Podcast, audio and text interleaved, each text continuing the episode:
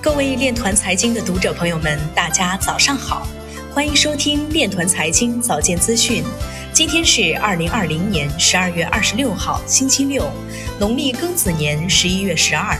首先，让我们聚焦国内新闻。人民日报在评阿里巴巴涉嫌垄断被调查。文章指出，平台经济的发展固然离不开规模效应和网络效应。但绝不意味着平台企业可以走向垄断。互联网行业从来不是，也不应该成为反垄断的法外之地。对于平台经济来说，加强反垄断监管带来的绝不是行业的冬天，恰恰是更好、更健康发展的新起点。中信建投表示，半导体行业景气度提升，硅晶圆及第三代半导体持续增长。联发科首次成为全球最大智能手机芯片组供应商，占比百分之三十一。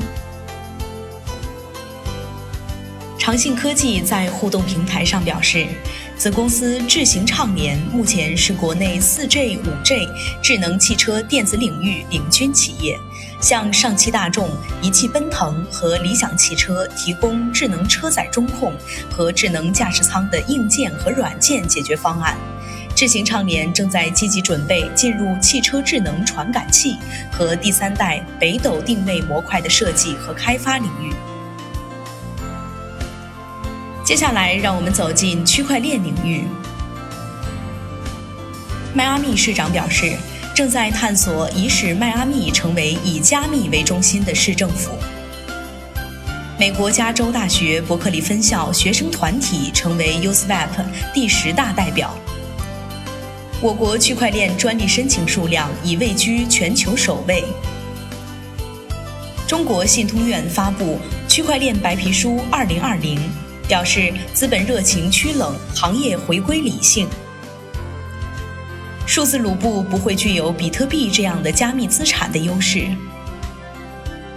早期风险投资人担心美国监管将对 Coinbase IPO 造成不利影响。孙雨晨在中国信息界发表署名文章，《区块链助力下一代金融基础设施》。数字金融消费者权益保护实践与探索正式发布。胡彦希表示，比特币交易最终需要满足所有合规条件，机构投资者才能够直接持有。蔡志川说：“比特币创新高应用的不断提升和对比特币观念的转变，也起着至关重要的作用。”中国科技金融税收促进专业委员副会长陆敏峰表示：“数字化金融科技使金融机构在具体的决策过程当中更加客观。过去在发放贷款管理上，更多的是凭经验和智慧。”但在如今的很多决策过程当中，包括信贷，实际上都是依靠大数据、人工智能、区块链等来进行决策。以上就是今天链团财经早间资讯的全部内容，欢迎转发分享。如果您有更好的建议，请扫描文末二维码与主播分享。